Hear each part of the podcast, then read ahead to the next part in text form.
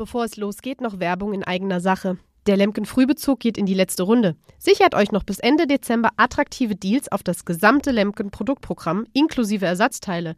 Und on top ab sofort mit zwei Jahren Garantie. Also schnell zu eurem Händler. Und jetzt viel Spaß mit der neuen Folge. Das ist Boden und Ständig. Mit Karina Dünchem und Johannes Kistas. Gemeinsam sprechen wir über die Landwirtschaft, powered by Lemken.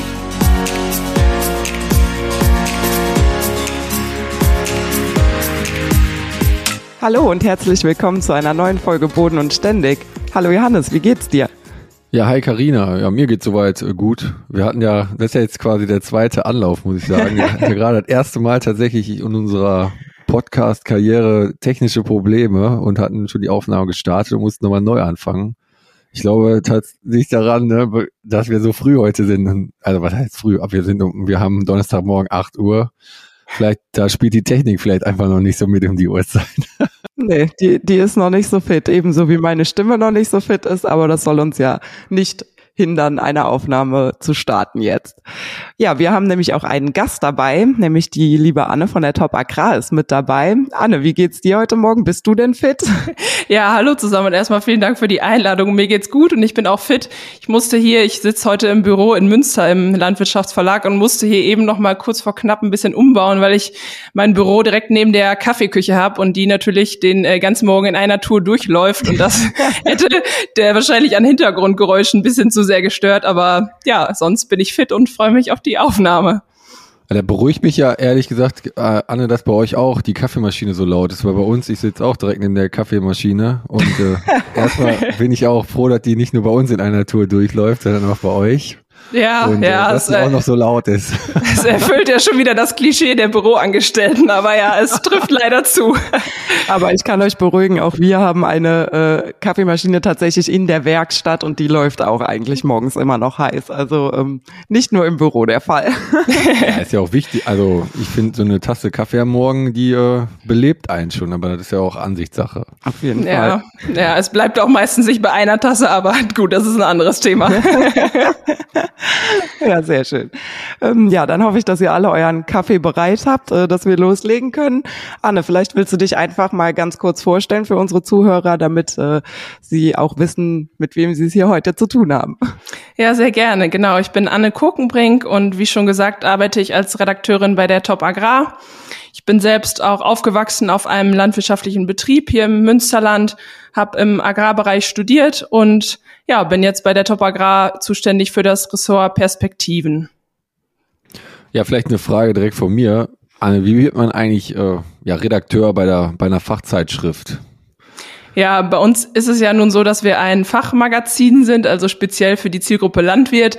Und äh, anders als bei, bei Tageszeitungen zum Beispiel, wo die Leute eher ähm, Journalisten gelernt sind, sind wir zum Großteil alle irgendwie studierte Agraringenieure oder haben irgendwie aus dem Bereich äh, Agrar oder ja, Ökotrophologie was, was gemacht in der Vergangenheit. Ähm, viele von uns kommen auch selbst vom Hof, also haben schon noch das landwirtschaftliche Blut in sich und ähm, lernen dann sozusagen im Volontariat beim Verlag die journalistische Ausbildung nochmal. Also da kriegt man in anderthalb Jahren, wenn man, wenn man sagt, ich möchte jetzt Redakteur werden, dann lernt man im Volontariat anderthalb Jahre lang nochmal so richtig das Handwerkszeug als Redakteur. Also man wird wirklich an die Hand genommen von den alten Hasen hier aus dem Haus und ja, kriegt so ein bisschen beigebracht, wie man ähm, Texte schreibt. Man hat auch Schulungen intern. Wir fahren zum Beispiel auch vier Wochen nach Hamburg für so einen überregionalen Lehrgang und ja, werden dann nochmal von Profis geschult, wie man, wie man schreibt, weil das ist ja doch nicht immer so einfach, wie es dann beim fertig geschriebenen Text aussieht. Also da gehört schon ein bisschen was zu und das ist so die Kombination. Es, es gibt auch vereinzelt Leute hier, die haben Journalismus studiert. Aber das ist doch eher die Minderheit, weil wir ja, wie gesagt, ein landwirtschaftliches Magazin sind und da kommt es vor allem darauf an, dass man so den Agrar-Background hat. Ja, und wo du gerade eben gesagt hast, von den halt alten Hasen an die Hand genommen. Ich habe die aktuelle Ausgabe Top Agrar auch hier liegen. Ähm, ihr feiert ja tatsächlich auch in diesem Jahr schon 50 Jahre Geburtstag und Jubiläum. Das ist ja auch schon eine ordentliche Zeit, äh, so ein halbes Jahrhundert. Dazu auf jeden Fall herzlichen Glückwunsch. Äh, und äh, ja, wie, la wie lange bist du dabei? Zwei Jahre, hattest du gesagt? Genau, ich bin jetzt zwei Jahre dabei. Also das Volontariat ging bei mir anderthalb Jahre. Ich bin jetzt also seit einem halben Jahr dann frisch gebackene Redakteurin sozusagen und ja, bin also noch eine von den jüngeren Kollegen bei uns. es äh, ist jetzt noch keiner 50 Jahre dabei, also von Anfang an ist dann doch niemand dabei. Das wäre auch ein Rekord. Aber ansonsten äh, haben wir schon Kollegen, die, ähm, die auch noch das kennen, dass hier das Heft nicht am Computer erstellt wurde, sondern dass die Seiten alle nebeneinander gelegt wurden und das dann alles noch ohne PC lief. Also da hat sich schon viel getan in den letzten Jahren. Ja, Wahnsinn. Ja, die, der technische Fortschritt macht doch da keinen Halt. Ja. Äh, aber jetzt nochmal, Anne, wie, aber woher wusstest du denn, dass du Redakteurin werden wolltest? Hast du schon immer gerne Texte geschrieben oder dich einfach gerne mit Leuten unterhalten und hast dann gedacht, ja, dann unterhalte ich mich erstmal mit denen und schreibe dann die Texte dazu? Oder wie, wie kam so dieser Gedanke da, in dieser, in diesem Bereich tätig zu werden?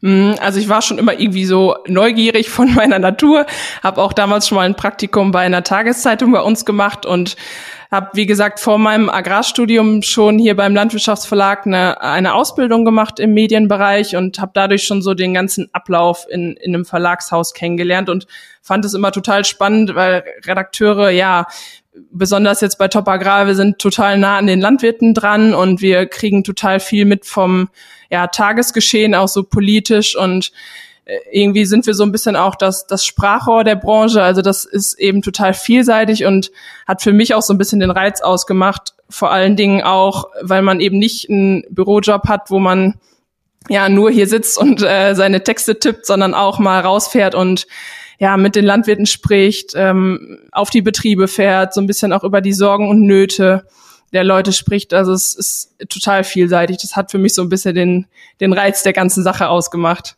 Es war jetzt natürlich, ich bin zwei Jahre da durch Corona so ein bisschen ja, semi-super, sag ich mal, weil vieles übers Telefon laufen musste. Aber ja, jetzt merkt man schon, wo auch die ganzen Messen und so wieder losgehen, dass man wieder mehr Leute trifft. Das, das ist schon viel wert. Ich glaube, das könnt ihr wahrscheinlich auch so bestätigen, wenn ihr wieder auf äh, den Feldtagen oder so unterwegs wart. Absolut, ja, ja. Definitiv. Da haben wir ja sogar schon mehrfach hier auch erwähnt im Podcast, wie schön das jetzt ist, dass es endlich wieder losgeht jetzt oder losging im Sommer, wo man alle Leute mal wieder gesehen hat und äh, aus den anderen Firmen, aus den anderen Bereichen, die Landwirte wieder, ne, das, da gebe ich dir recht, Anne, das ist schon, ist schon sehr schön wieder.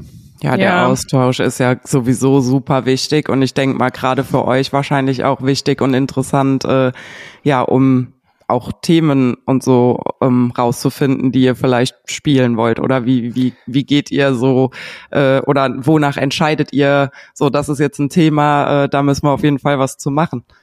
Ja, genau. Also im Moment muss man leider auch sagen, ist die Branche natürlich sehr in Bewegung. Ähm, wenn man so die, die Tageszeitung aufschlägt oder auch bei, bei, bei uns auf der Seite guckt, muss man doch feststellen, die negativen Schlagzeilen im Moment äh, überwiegen irgendwie. Also es ist gerade sehr viel Trubel und das merkt man auch, dass die Branche einfach aufgewühlt ist und ja, da verstehen wir uns immer so ein bisschen als ja als Wegweiser für die Landwirte, sage ich mal. Wir wollen ja versuchen, neue, neue Lösungen aufzuzeigen. Und ähm, wie schon gesagt, bin ich ja für das Ressort Perspektiven zuständig. Und ähm, das heißt eben Perspektiven, weil wir zum einen den Landwirten ja neue Perspektiven aufzeigen wollen, also ich weiß nicht, neue Lösungsansätze für ihre Betriebe oder ähm, stellen mal eine Nische vor, die für sie interessant sein könnte, sowas. Aber wir wollen auch mal die Landwirtschaft aus einer anderen Perspektive betrachten. Also wir gucken auch mal, was was tut sich eigentlich gerade so, ähm, wie schauen andere auf das Thema, ähm, was passiert da so und wie wir an Themen rangehen. Es wird uns viel zugespielt. Also ich kann jetzt nur für, für unser Ressort sprechen, dass äh, wir da wir da schon hier und da mal eine Anfrage bekommen, könnt ihr nicht mal was zum Thema, äh, weiß ich nicht, Insektenzucht machen oder zum Thema Trüffelanbau oder weiß ich nicht.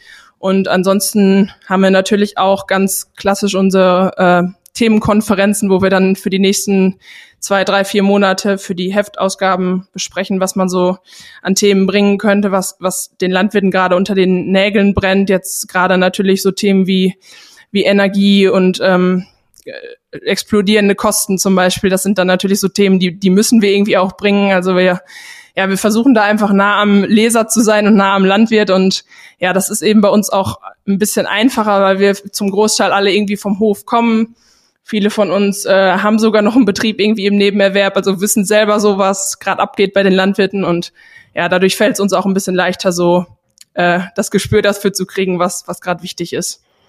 Mhm. Und arbeitest du nur rein Interesse halber auch noch zu Hause auf dem Betrieb mit oder hast du damit gar nichts mehr zu tun? Also mein jüngerer Bruder übernimmt den Betrieb. Wir haben äh, ganz klassisch Schweinemast und, und Ackerbau. Mhm. Ich bin jetzt, äh, dadurch, dass mein Bruder jetzt vier Monate in Kanada war, im Ausland, war ich natürlich zwischendurch ein bisschen mehr eingespannt. Ansonsten, äh, ich wohne nicht mehr auf dem Betrieb, also ich äh, helfe eher so in, in Spitzenzeiten mit, wenn irgendwie was brennt, aber ansonsten bin ich da äh, nicht mehr so die Hauptarbeitskraft, sage ich mal. Genau. Ja, schön. Jetzt muss ich noch nachfragen mit den, du hast gesagt, ja, du bist im Ressort Perspektiven und äh, da ich, also das hat man ja schon mal ab und zu oder liest man ja dann in der Top Agrar oder auf eurer Internetseite gibt's ja ab und zu mal auch Ausblicke daraus. Da sind ja wirklich äh, sehr, sehr, ja, oder was heißt sehr, sehr zukunftsträchtige Themen. Da sind ja viele zukunftsträchtige Themen. Du hast jetzt gerade schon mal eins gesagt, so beispielsweise Insektenzucht oder so.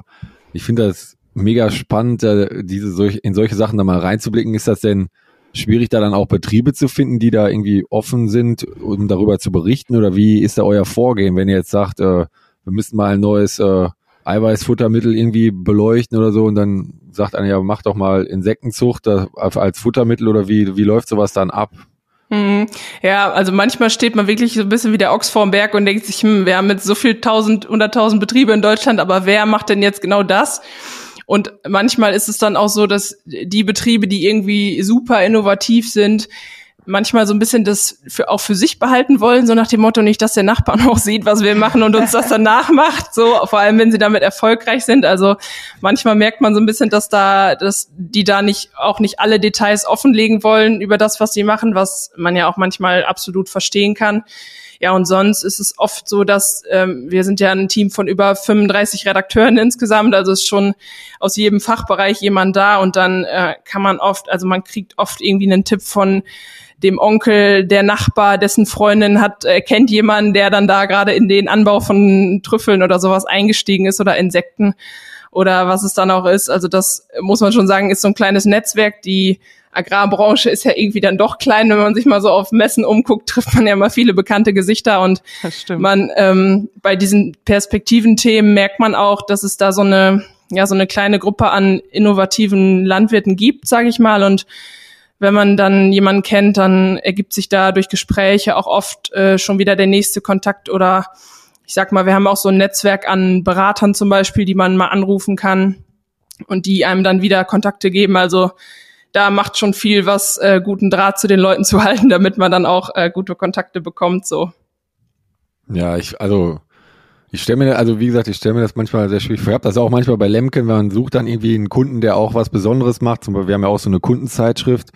Und da sind wir auch manchmal dafür zuständig, dann Landwirte zu finden, die irgendwie was Besonderes machen. Weiß ich nicht, was hatten wir jetzt irgendwie jetzt nicht so besonders für Deutschland oder für Italien beispielsweise hat man dann mal einen Kunden, der hat Reis angebaut mit einer konventionellen Sämaschine und viele Leute meinen ja immer, Reis wird immer so angebaut wie, eine, wie im asiatischen Bereich, da auf nassen Feldern aber es gibt ja auch Trockenreisanbau und sowas dann mit zu, zu finden, sag ich mal, wo man meint, das ist interessant, aber man muss ja auch erstmal drauf kommen, dass es überhaupt interessant ist, weil man es ja vielleicht noch gar nicht auf dem Schirm hat. Das finde ich, fand ich immer, oder finde ich immer sehr schwierig, muss ich sagen, aber wenn ihr da wirklich so ein Netzwerk habt oder von Leuten auch darauf gestoßen werdet, dass die sagen, hör mal, ich möchte dazu mal vielleicht was hören, dann ist es ja vielleicht ein bisschen einfacher.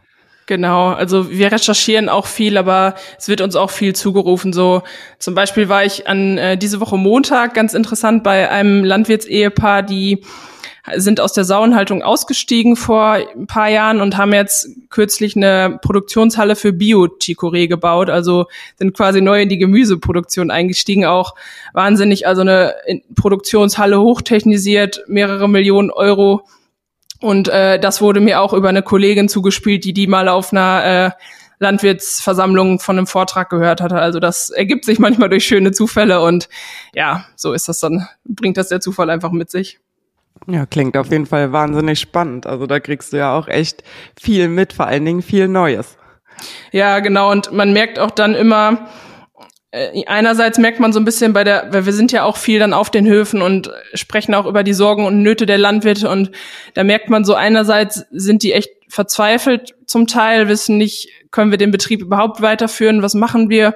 Aber andererseits, wenn man dann so äh, ja so Betriebsleiter mit so viel Pioniergeist irgendwie besucht, dann bestärkt einen das doch wieder, dass es sich manchmal lohnen kann, so neue Wege zu gehen, wenn wenn gleich das natürlich auch oft mit äh, total viel Aufwand und Arbeit verbunden ist, was was nach außen hin auch nicht immer so sichtbar wird. Also hm. ähm, neue Wege zu gehen heißt dann auch immer so ein bisschen ja Risikobereitschaft zu haben. Und was willst du sagen? Äh, war das Interessanteste, was du bisher je oder gibt es was, wo du sagen willst, boah, da, da habe ich wirklich gedacht, soweit wäre überhaupt nicht möglich in dem Bereich, wo du unterwegs bist? Ähm, muss ich mal kurz überlegen, aber ich glaube, das sind zwei Sachen. Also es sind schon diese, diese Nischenthemen irgendwie, die ja auch von Landwirten selbst dann angestoßen werden. Ich habe zum Beispiel, was, was mich sehr beeindruckt hat, einen Landwirt besucht, der ist in den Anbau von Edelpilzen eingestiegen. Also er ist auch eigentlich Schweinemester gewesen, wollte aber ja die Schweinemast nicht weitermachen, hat dann gesagt, ähm, was, was kann ich eigentlich in den leerstehenden Stellen noch so machen und ist da jetzt in den Anbau von Edelpilzen eingestiegen, also Bio-Edelpilze und äh, vermarktet die eben hochpreisig so an die Gastronomie und so weiter. Und er hat es irgendwie geschafft, einmal sich in den Anbau einzufuchsen und ja, was, was einen an solchen Sachen dann so begeistert ist, dass die selber so diesen, diese Kraft haben, sich da reinzufuchsen. Und er sagte auch, es war total schwierig, sich äh, Kontakte zu beschaffen in Deutschland, weil äh, dann rufst du irgendwen an und dann verrät er dir nichts und ja, dann läuft's wieder schief und die ganze Ernte kannst du verwerfen. Dann kam Corona, dann sind die ganzen äh, Restaurants waren dicht. Also es sind schon sau viele Hürden, aber das ist schon beeindruckend, wenn die Leute dann trotzdem sich äh, schaffen, sich was Eigenes damit aufzubauen. So, also das war beeindruckend. Ähm, ja, auch, auch sowas wie die Insektenzucht. Ich habe mir das Startup Farm Insekt in, in München zum Beispiel angeschaut. Das war auch Wahnsinn, wie die da auf mehreren hundert Quadratmeter eine äh, hochtechnisierte Anlage für die äh, Larvenzucht entwickelt haben. Also mit, mit Robotertechnik, also mit, mit Robotern, die sonst eigentlich in der Automobilindustrie verwendet werden, haben die da äh, ja mehrere hundert Tonnen äh, Larven produziert und äh, wollen die dann quasi an, an Tiere auch weiter verfüttern oder wollen Landwirten das quasi anbieten, dass sie selber in die, in die Zucht einsteigen können. Also ja, solche, solche Sachen, die eigentlich gar nichts mit der Landwirtschaft zu tun haben, die aber trotzdem irgendwie dann ihren Weg in die Landwirtschaft äh, finden. Da merkt man immer, wie viel, ja, wie viel Innovationskraft eigentlich doch in unserer Branche steckt und es ist manchmal ein bisschen schade, dass das nicht so nach außen hin äh, sichtbar wird, also auch außerhalb unserer Branche. Ja. Ja, aber da wollte ich gerade auch nochmal sagen, also das ist mir auch schon öfters aufgefallen.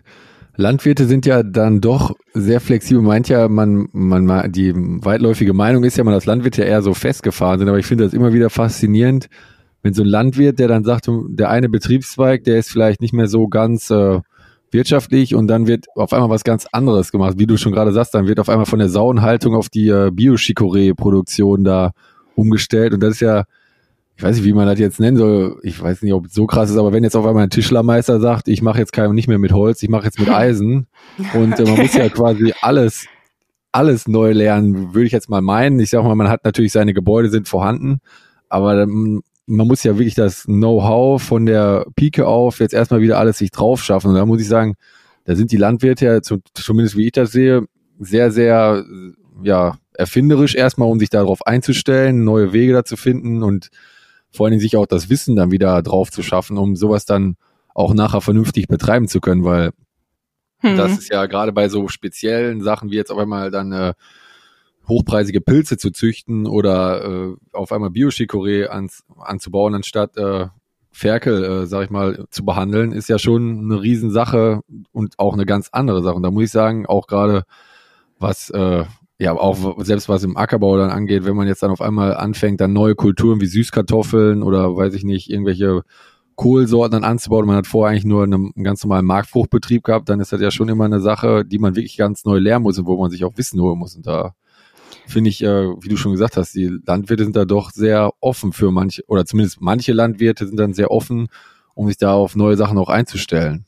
Ja, absolut. Also ich muss auch immer noch so an, an unseren eigenen Betrieb zurückdenken. Mein Vater steht so, also geht so an die 60 und äh, es geht auch oft bei uns am Küchentisch dann so um Themen wie Hofübergabe und ja, mein Bruder ist jetzt, äh, steigt jetzt gerade quasi in den Betrieb mit ein und wir stehen eben auch vor so Herausforderungen, so was, was machen wir? Wir stehen quasi nur auf dem Standbein Schweinemast und dann noch ein bisschen Ackerbau, aber auch da ist so die Frage, was machst du und investierst du jetzt in den, in den dritten Schweinemaststall oder stellst du dich nicht doch irgendwie breiter auf, um, um da so ein bisschen krisenfester auch zu werden? Ich meine, mein Vater sagt natürlich auch jetzt, äh, so hör mir auf mit Vermarktung, der hat da gar keinen Bock drauf. Also du merkst auch schon, es ist nicht für jeden Landwirt was. Es hat auch nicht jeder Landwirt äh, Bock, irgendwie was ganz Neues zu machen. Das ist auch völlig in Ordnung. Das merken wir auch so in Gesprächen, die die da wirklich Lust zu haben, die sind auch bereit, dann mal so, ich sag mal, außerhalb der Landwirtschaft ein paar Seminare zu besuchen oder sich mal ganz, ganz neu weiterzubilden. Aber es, es muss auch nicht jeder machen. Für einige Betriebe kommt auch viel mehr in Frage, sag mal, sich zu spezialisieren, das, das besser zu machen, was sie eh schon gut machen. Und für andere Betriebe macht es dann halt Sinn, ähm, mal neue Wege einzuschlagen. Aber ja, da, wie gesagt, da muss man sich auch um Themen wie Vermarktung kümmern, um ja, Produktion, um äh, neue Anbaumethoden, um Technik und solche Dinge. Und jetzt gerade merkt man auch, dass durch so eine Krise wie jetzt den Krieg da, sich das Ganze auch mal ganz schnell wieder drehen kann. Also jetzt ähm, sind die Kosten wieder extrem gestiegen, die Leute sparen alle da. Hört man dann auch von vielen, die vor einem Jahr noch gut dastanden, dass es jetzt gerade schon wieder ganz, ganz anders aussieht. Ja, ja und wo, wo du gerade von deinem Vater auch gesprochen hast, würde mich mal interessieren. Ich habe direkt so diesen Satz auch im Kopf, äh, das haben wir schon immer so gemacht. Äh, wie, wie würdest du sagen, ähm, der Altersdurchschnitt bei den Betrieben, die jetzt da tatsächlich so was, was ganz Neues wagen, würdest du sagen, das sind eher junge Menschen oder mittleren Alters oder sagst du, das hat mit dem Alter gar nichts zu tun, da war querbeet alles dabei? Also das kommt drauf an. Man merkt natürlich bei so jungen Hofnachfolgern, dass die, äh, ja, wenn sie vor der Hofübernahme stehen, dass die sich schon fragen, Mensch, welche Standbeine haben wir eigentlich auf dem Betrieb? Ist der so zukunftsfähig, wie er jetzt ist? Ich glaube, Karina, das kannst du, du stehst ja auch quasi vor der Hofübernahme, das kannst du dir wahrscheinlich auch vorstellen.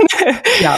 Und ähm, die, die machen sich natürlich schon mehr Gedanken und die kriegen ja auch so mehr mit, was gerade in der jungen Generation ähm, los ist, dass, dass irgendwie Fleisch immer mehr in Verruf gerät und solche Sachen. Also die junge Generation, die es hat, glaube ich, mehr Probleme, die sie schon, mit denen sie sich schon konfrontiert sieht.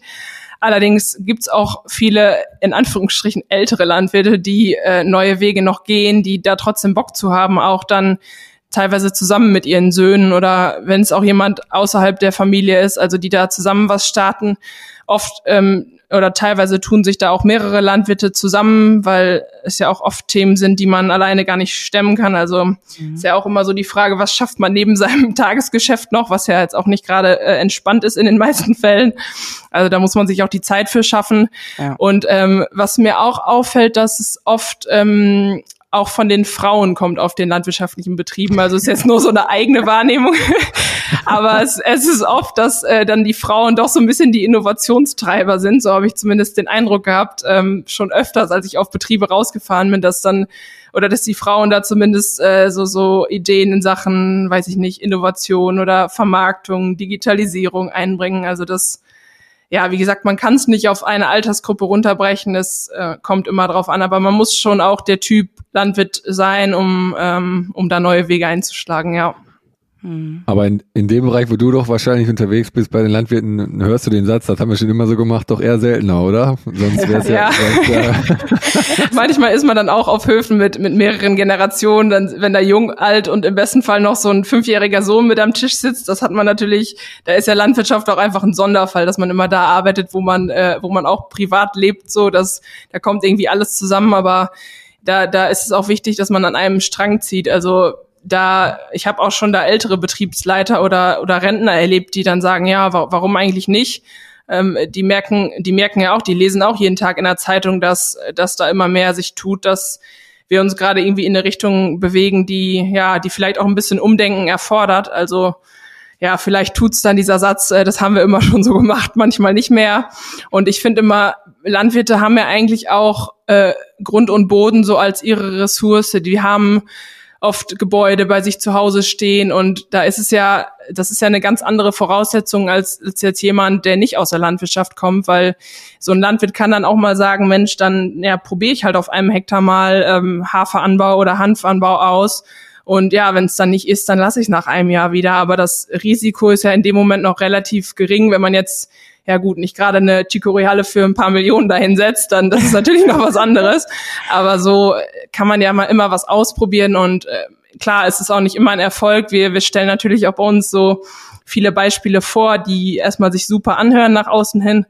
Aber es ist auch dann manchmal so, dass das natürlich den Bach runtergeht und dass man da erstmal Geld versenkt. Aber das ist nun mal das, das Risiko an der ganzen Geschichte. Ja, das ist ja auch überall das Gleiche. Also ich denke, Johannes, das ist bei euch ja wahrscheinlich ähnlich. Auch ihr werdet mit Sicherheit äh, Sachen schon mal ja. versucht haben zu entwickeln bei Maschinen, die dann im Endeffekt dann doch nichts geworden sind. Ne? Also ja, Versuch ja macht immer. klug, ne? Eben, genau. Aber wo, wo, wir, wo du gerade das Thema Landtechnik ansprichst, auch da merkt man, dass so auch die größeren Unternehmen, also nicht nur Landwirte, sondern auch ja die vor- und nachgelagerte Industrie immer mehr so die, ja ich sag mal, die Fühler ausstreckt in, in neue Richtungen und sich da auch versucht, ähm, breiter aufzustellen und auch mal so in Richtung ähm, Startups guckt zum Beispiel, ob ähm, was sich da so am Markt gerade tut. Also da merkt man jetzt so gerade in den letzten ein, zwei Jahren, dass sich da die ganze Branche so ein bisschen ja auch umguckt, was hier und da noch so passiert, weil es ist ja auch Wahnsinn, was da in einigen Bereichen gerade an, an Geld fließt, was da investiert wird in, äh, in einige Startups und Unternehmen. Also das äh, beobachten viele schon mit wachen Augen, kann man sagen. Also ist mhm. Startups äh, ist auch ja ist das auch ein Thema von euch, dass ihr also natürlich ist das ein Thema Perspektiven der Landwirtschaft, das sind ja quasi dann auch Startups, aber also diese ganzen äh, wie man das so kennt, diese hippen Startups, die in kleinen Büros anfangen und so. Das, das soll jetzt nicht abwertend klingen oder so, aber das ist ja so, wie man sich das klassischerweise so vorstellt. Ja, genau. Ja, es gab doch mal diesen, diesen einen Landwirt, der gesagt hat, wir können nicht alle in Berlin mit einem Chai Latte genau. sitzen und ja, die diese Dating-App entwickeln. Musste ich auch sofort dran denken. Ja, ist auch, ist auch wirklich was dran. Also bei Startups denkt man auch natürlich direkt an die, an die Hipster irgendwie aus Berlin Mitte, klar. Aber Startups sind natürlich auch ein Thema von uns, auch gar nicht so unwichtig. Vor allen Dingen ähm, im Agrarbereich sind, gibt es viele Startups, mittlerweile auch äh, größere, die ja, sich innerhalb von wenigen Jahren da echt mit, mit Gewalt was aufgebaut haben. Mm, da muss man so ein bisschen unterscheiden. Also einerseits stellen wir natürlich so die Nischen auf den landwirtschaftlichen Betrieben vor. Ich sag mal, wenn jetzt beispielsweise jemand ähm, ja, Lupinen anbaut und dadurch äh, daraus eigene Lupinenburger zum Beispiel herstellt und die vermarktet. Das ist so die, das ist ja quasi auch ein kleines äh, Start-up, kann man sagen, nur eben auf dem landwirtschaftlichen Betrieb. Und ähm, bei, bei so größeren Start-ups, also da gibt's ja echt eine ganze Reihe, die, die so auch Lösungen für Landwirte anbieten, ob es jetzt ja Smart Farming oder irgendwie das digitale Agrarbüro ist oder ja irgendwelche ähm, Apps, um die Dokumentation zu erleichtern auf dem Hof. Also da gibt's ja unglaublich viel.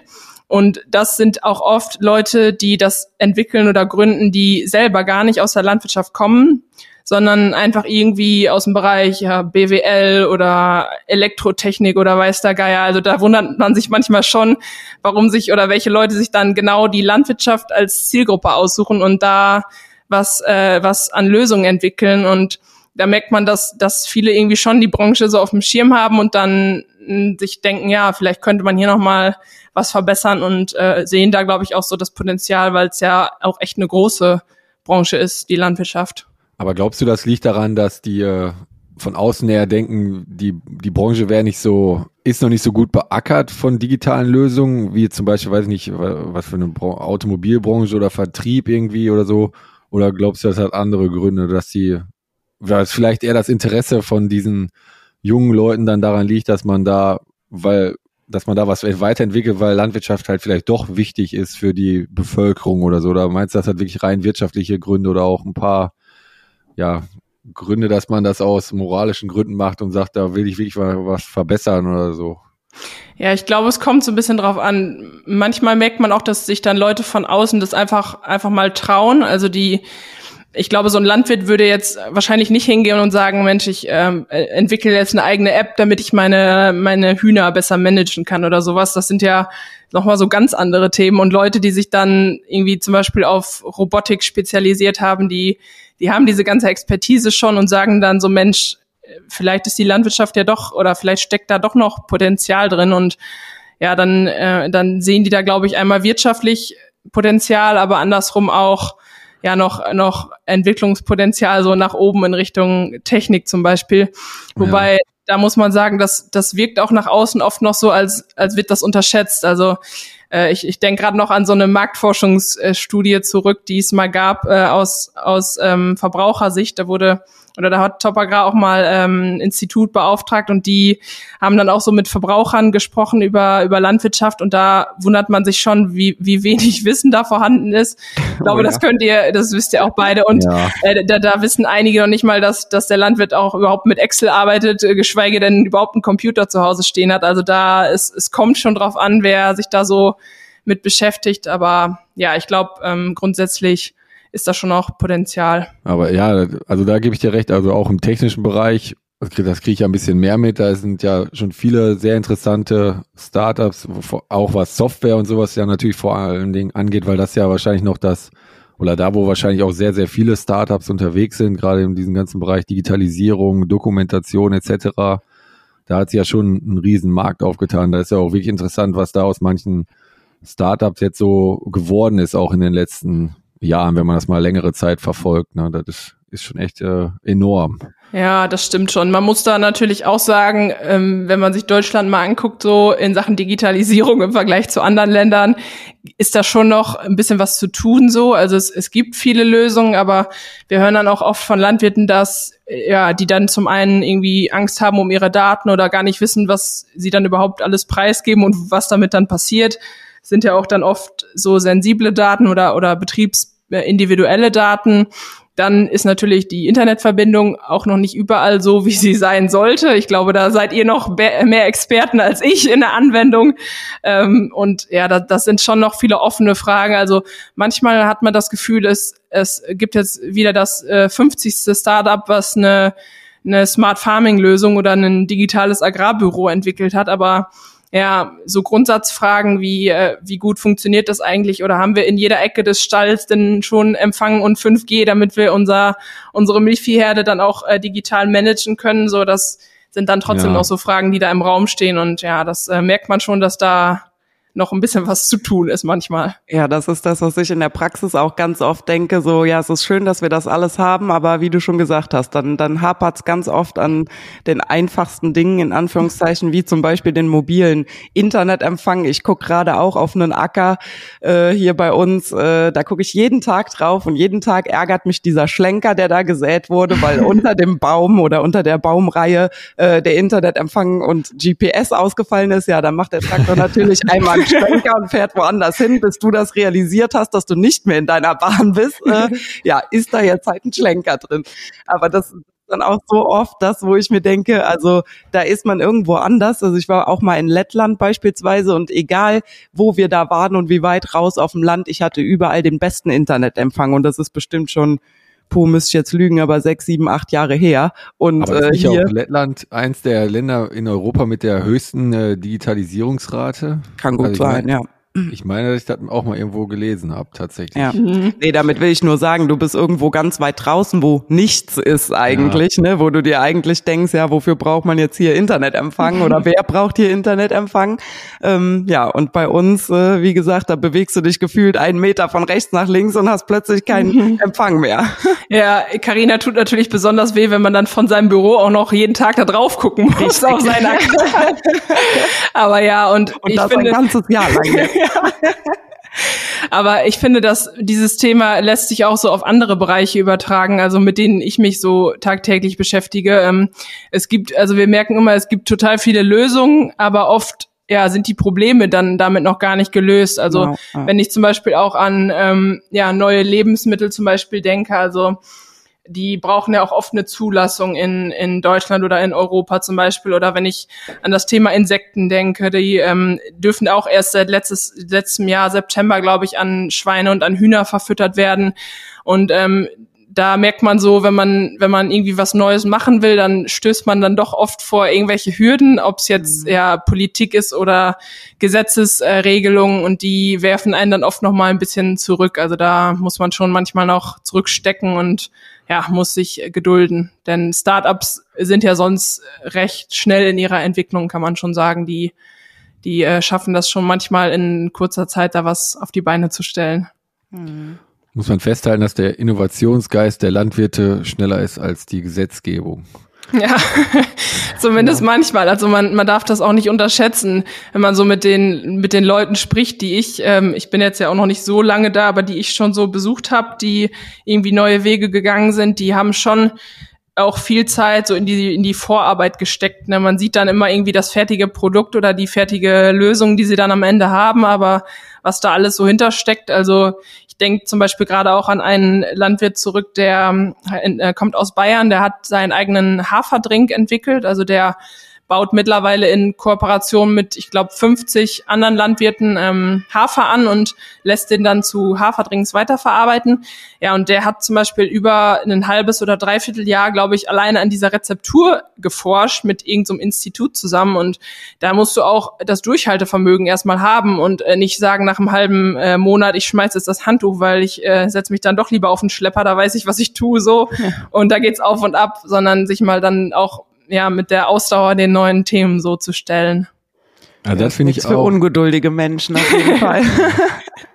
Wollte ich ja auch gerade sagen. Also das ist ja, man meint ja echt immer, wie du gesagt hast, der, da steht jetzt der Haferdrink im, äh, im Regal irgendwo beim Bauernladen oder wo der auch immer steht und dann denkst du dir so, ja, den hat er sich mal so eben überlegt, aber wie viel Forschung, sag ich mal, und wie viel vorher investiert werden musste ja auch, um das so hinzukriegen. Denn man muss da ja schon sehr viel oder man muss da sehr langatmig sein und dann ja auch das Geld erstmal da reinstecken und wirklich an die Sache glauben. Weil wenn man da dann irgendwann sagt, nee, jetzt komm, jetzt bin ich hier ein halbes Jahr am Forschen, dann hat man natürlich schon viel Geld investiert und vielleicht dann doch kein fertiges Produkt. Und das ist ja auch gerade, wenn man jetzt, wie du gerade mal gesagt hast, da mit dieser Hanfproduktion oder Lupinen oder so, man kann natürlich sich mal überlegen, ich sehe jetzt mal ein paar Lupinen aus und äh, man muss sich aber auch ja dann im Klaren darüber sein, was macht man denn eigentlich damit und welche Pflanzenschutzmittel muss ich im Vorhinein vielleicht schon bestellen, die man sonst nicht so einfach kriegt, damit man auch die Kultur dann nachher zu Ende führen kann und, und vor allem, wo gehen nachher die Lupinen hin und was mache ich damit? Ne? Weil ich, das ist ist ja auch ein sehr wichtiger Punkt dabei, diese ganze Vorbereitung. Ne? Ja, genau. Und oft ist es ja auch so, wo, wo hole ich mir überhaupt das äh, Know-how her? Weil wenn man jetzt, klar, man kann seine Kammerberater anrufen, die äh, können einem dann vielleicht noch weiterhelfen, aber irgendwo sind dann auch so die Grenzen erreicht, wo man äh, da überall in welchen, welchen Büchern was drüber nachlesen kann. Und ja, es, es kommt natürlich auch immer so auf den Standort an und die betrieblichen Gegebenheiten. Also bei uns hier äh, im Münsterland zum Beispiel, wir haben jetzt so nicht gerade die besten Böden, sage ich mal, so alles Sand und Bodenpunkte von, ja, weiß nicht, 10 bis 30 so. Also da kannst du jetzt auch kein, kein Brotgetreide oder sowas anbauen. Also das finde ich, muss man auch im Hinterkopf halten. Es ist natürlich super, wenn jetzt, so wie der Landwirt aus Bayern sagt, ja komm, dann bauen wir eben Hafer an und äh, verarbeiten das, weil, weil Haferdrink, das, das sieht ja jeder im Supermarkt, der wird, ist gerade total gefragt und äh, immer mehr Produkte so im Angebot es ist dann einerseits gut, wenn man sich darauf einstellt und so auch was ja von dem Trend äh, für sich selber dann mitnimmt. Andererseits muss man auch, wie gesagt, immer gucken, ob das überhaupt auf dem eigenen Betrieb und ja auf den, den eigenen Standort dann überhaupt möglich ist. Also das, das finde ich geht dann auch manchmal so in der öffentlichen Diskussion unter, dass ja, wir zum Beispiel hier eine extrem viehdichte Region sind, hier im Münsterland und äh, dass da auch nicht alles, was oft so gefordert wird, dann am Ende möglich ist. Aber das ist mir gerade so, das ist ja auch in der Vergangenheit ein Zeichen von Innovationsgeist gewesen. Die Landwirte haben im Münsterland festgestellt, wir können auf unserem Böden nicht viel Ackerbau betreiben, um Backweizen beispielsweise produzieren, aber irgendwie müssen wir ja doch mit dem Standort zurechtkommen und haben dann gedacht, da machen, steigen wir halt in die äh, Veredelung ein von äh, Futterweizen sozusagen und äh, fangen an, äh, sehr intensiv Schweine äh, zu züchten da in dem Bereich. Ja. Ist ja quasi auch so eine Art von Innovationsgeist in der Vergangenheit gewesen, oder nicht?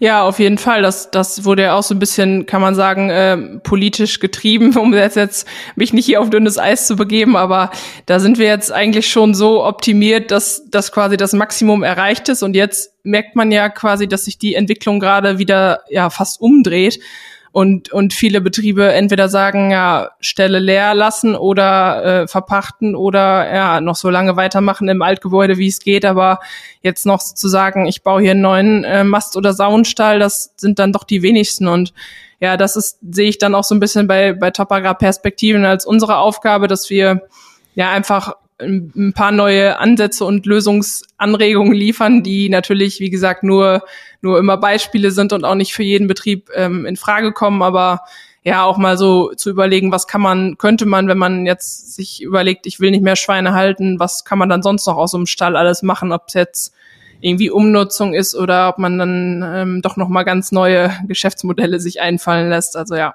das ist so ein bisschen unser unser Job. Das ist auf jeden Fall super, weil ja, das ist ja ein großes Problem von uns, dass die Politik einfach nicht genug äh, meiner Meinung nach auf uns eingeht, beziehungsweise da auch nicht flexibel sieht, dass man Landwirtschaft nicht überall über einen Kamm scheren kann, weil nicht überall die gleichen Gegebenheiten sind. Das ist ja auch immer mein Reden. Und äh, ja, wir sind da ja quasi dann auch auf uns gestellt, beziehungsweise müssen ja, wenn es dann eben in dem Zweig, wo wir uns befinden, nicht mehr wirtschaftlich ist, äh, müssen wir halt selber gucken, dass wir äh, ja das irgendwo anders halt eben dann herholen, beziehungsweise besser machen, weil auf die Politik, wie gesagt, mit Stallbau etc., also kann sich ja keiner mehr verlassen. Ja, und ich, ich finde, man darf auch nicht vergessen, die, also wir zeigen ja viele neue Lösungen und Nischen und Innovationen auf. Also ich, mein Vater sagt dann auch manchmal, ja, was, was ist das denn jetzt schon wieder? Also der, so alles nehmen wahrscheinlich die Leute auch nicht immer für, für bare Münze. Das wird dann oft manchmal auch kritisch beäugelt.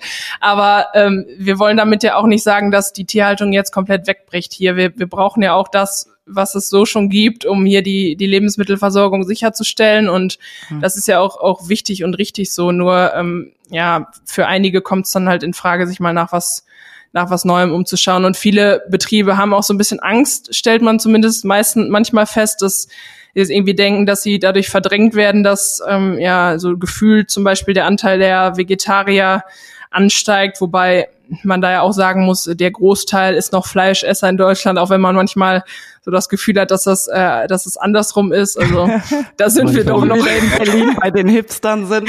ja, genau. Wenn man die Werbung anguckt und die Regale im Supermarkt, könnte man aber anderer Meinung sein tatsächlich. Also. Ja, ja, oder dann so jetzt wie wie vor kurzem dann führen erste Kantinen nur noch äh, vegetarische Kost bei sich ein oder sowas. Das sind schon so Sachen, da fühlt sich der Bauer natürlich erstmal in dem, was er tut, so ein bisschen auf den Schlips getreten. Aber ja, deswegen macht es für einige zumindest Sinn, sich mal nach, nach einem neuen Standbein oder nach irgendwie einer Ergänzung umzugucken, weil ich finde es manchmal auch schade, dass zum Beispiel in, in dem Bereich Veggie oder so, dass diese, ja, dass da die großen Konzerne und die großen Unternehmen den ganzen Gewinn abgreifen und ja. irgendwie ist es ja auch unfair, dass da von dem, ja, von dem Ganzen kaum was beim, beim Landwirt irgendwie übrig bleibt oder ankommt und deswegen ja, ist immer unser, unser Ansatz auch, Landwirte zu finden, die da mal sagen, ja Mensch, warum mache ich es nicht einfach mal selber?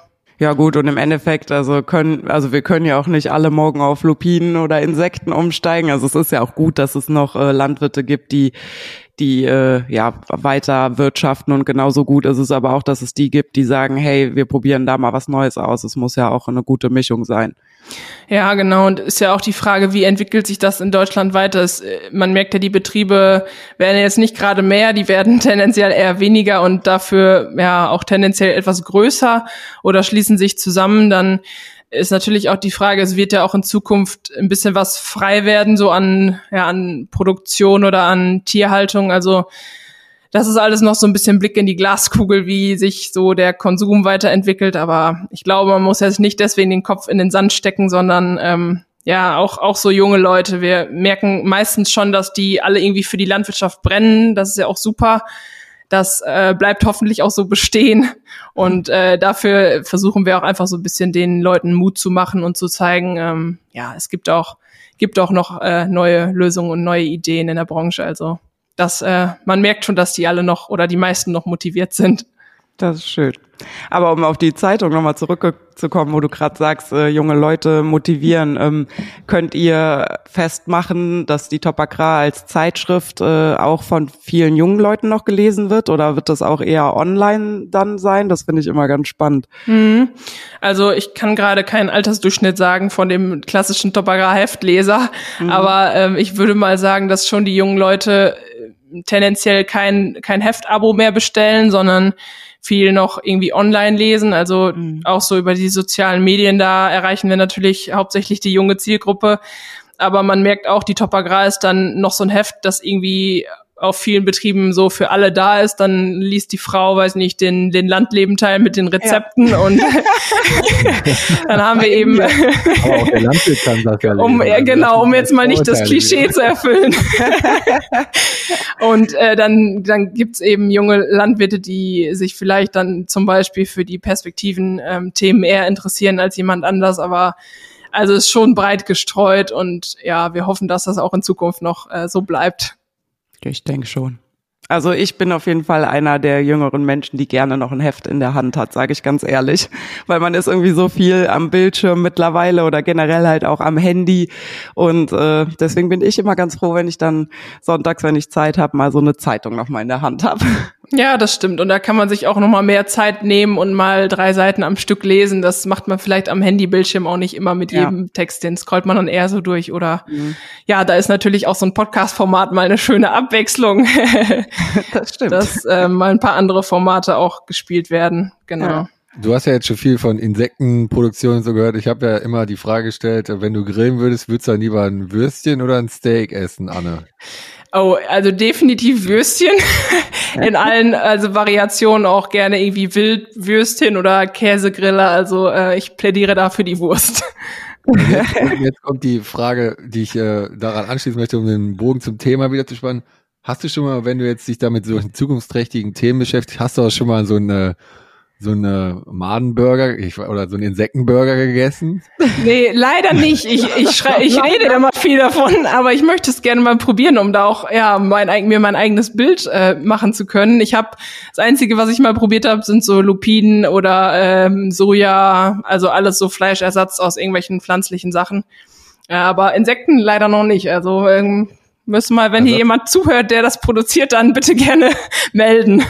Schick doch mal einen Burger zu Anne dann. Witzig, Johannes, genau die gleiche Frage hatte ich auch noch, äh, die mir unter den Nägeln gebrannt hat. Da möchte ich dich aber gleich mal fragen, kannst du es dir denn vorstellen? Würdest du es essen?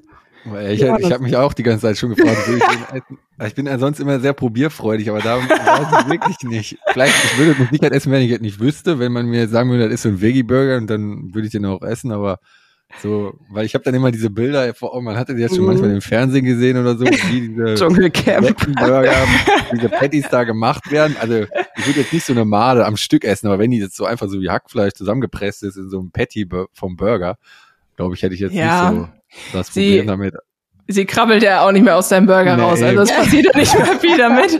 Aber man muss da schon sagen, da sind wir Deutschen noch, glaube ich, weit von entfernt, da jetzt äh, getrocknete Insekten so schier zu essen. Also ich glaube, da ja. muss noch ein bisschen was passieren. Aber naja. Nee, da bleibe ich lieber bei Chips, ganz ehrlich. Karina, würdest du denn den Burger dann essen mit so einer, also mit so pürierten Maden? Weiß ich nicht. Ich bin, ich, so ich bin ja leider auch so ein bisschen äh, Kategorie, was der Bauer nicht kennt, ist da nicht, ne? ähm, ich, ich esse ja tatsächlich gar nicht gerne auch äh, so Sachen wie äh, Krabben und Schrimps und sowas. Da kannst du mich mit jagen. Nicht dem, ah. noch nicht mal geschmacklich her, sondern ähm, ich mag die Konsistenz einfach nicht so gerne, wenn man da drauf beißt. Ähm, deswegen, ich weiß es nicht. Ich glaube, ich würde es probieren, aber ich würde mich vielleicht auch nicht so ganz wohl dabei fühlen. Keine Ahnung.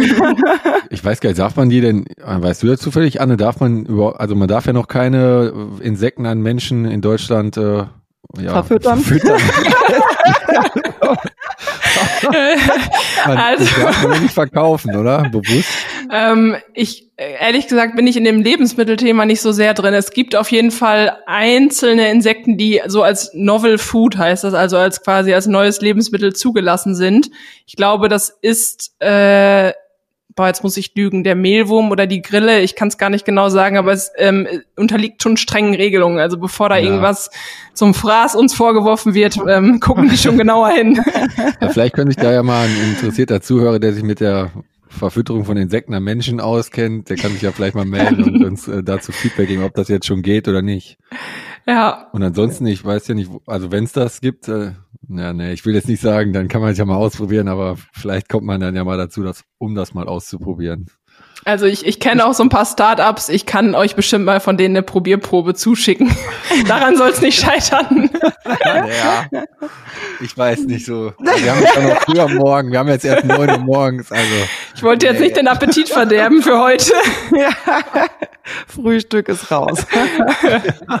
das ist auf jeden Fall äh, ein sehr spannendes Thema, muss ich sagen. Ja, vor allem finde ich, du, du bist ja jetzt zwei Jahre dabei und du hast ja schon echt schon ganz schön viel gesehen und gehört, wie ich finde. Also das ist ja schon echt enorm. Ja, doch, es war jetzt durch Corona, wie gesagt, ein bisschen äh, eingedämpft sozusagen, aber es geht jetzt wieder los und man merkt auch, wenn man rausfährt, dann kriegt man noch mal mehr mit als so übers Telefon oder über einen Videocall, definitiv. Ja, also das glaube ich auch. Wenn man dann mal beim Landwirt in der Küche sitzt oder so, dann ist da doch wieder oder dann auch mal durch diese Produktionsstätten dann gehen darf, egal was es jetzt ist, Pilze, Schrimps, Insekten etc., mhm. dann ist das doch wieder ein ganz anderer Eindruck, glaube ich. Ja, absolut. Krass, jetzt haben wir schon wieder 49 Minuten geredet, erzählt.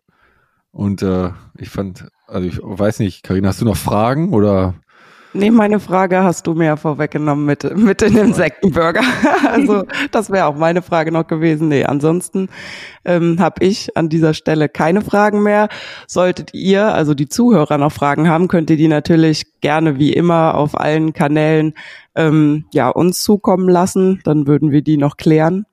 Und ansonsten würde ich sagen, Anne, vielen Dank, dass du dabei warst. Danke für deinen spannenden Einblick. Ja, sehr gerne. Hat mir Spaß gemacht. Und äh, vielleicht an der Stelle auch noch mal kurz der, der Hinweis an die Zuhörer, wenn ihr so, also wenn ihr selbst Landwirte seid und euch mal irgendwelche ganz neuen Themen interessieren würden, dann könnt ihr auch gerne auf uns als Top Agrar Redaktion zukommen. Dann schauen wir uns das auch gerne mal an. Das nur noch mal so am Rande. Sehr gut. Und was ich noch sagen wollte, wenn jetzt die Zuhörer natürlich auch noch äh, Ideen haben für eine, für eine, für ein Thema, sag ich mal, wenn wir jetzt was wirklich mal genauer beleuchten wollen, Insektenproduktion oder weiß nicht, Pilzzucht in der Landwirtschaft oder so, dann können wir natürlich auch versuchen, mal in Anführungszeichen einen Experten dazu einzuladen oder einen Landwirt, der solche Sachen schon ausprobiert hat, der darüber mal berichtet. Also wenn ihr dazu mal was hören wollt, dann könnt ihr uns das natürlich auch gerne schreiben. Dann können wir ja versuchen. Wir haben jetzt ja einen guten Draht zu Anne, die kennt da bestimmt viele Leute. Dann können wir mal noch den einen oder anderen vielleicht als äh, Gast hier zum Podcast einladen. An der Stelle, ja, würde ich jetzt sagen, äh, vielen, vielen Dank, Anne, für deine Zeit, die du uns geschenkt hast. Und äh, ich hoffe, du hattest ein bisschen Spaß, mit, sich mit uns zu unterhalten. Und äh, ich finde, du hast wirklich einen sehr spannenden Job, muss ich sagen. Also für mich wären eher so die Interviews und zu den Landwirten hinfahren wäre was, aber nachher der Text schreiben, das wäre jetzt nicht so mein Ja, das, das geht leider den, äh, dem einen oder anderen bei uns auch immer noch so. aber das äh, bringt der Job dann doch mal so mit sich. Aber auch ja. da wächst man dann irgendwie rein. Ansonsten, ja, würde ich sagen, vielen, vielen Dank, Anne. Und äh, jetzt würde ich sagen, Karina, du hast äh, noch das letzte Wort von unserer Seite. Ja, wie immer wünsche ich äh, allen noch einen schönen Tag und äh, danke fürs Zuhören und äh, bis bald. Jo, bis dann. Tschüss. Tschüss. Tschüss. Abonniert uns auf Spotify oder überall da, wo ihr Podcast hört. Wir freuen uns außerdem über eine Bewertung bei Apple Podcasts. Und natürlich könnt ihr euch bei Fragen und Anregungen jederzeit melden auf unseren Instagram-Kanälen, auf Facebook oder per Mail an podcast.lemken.com.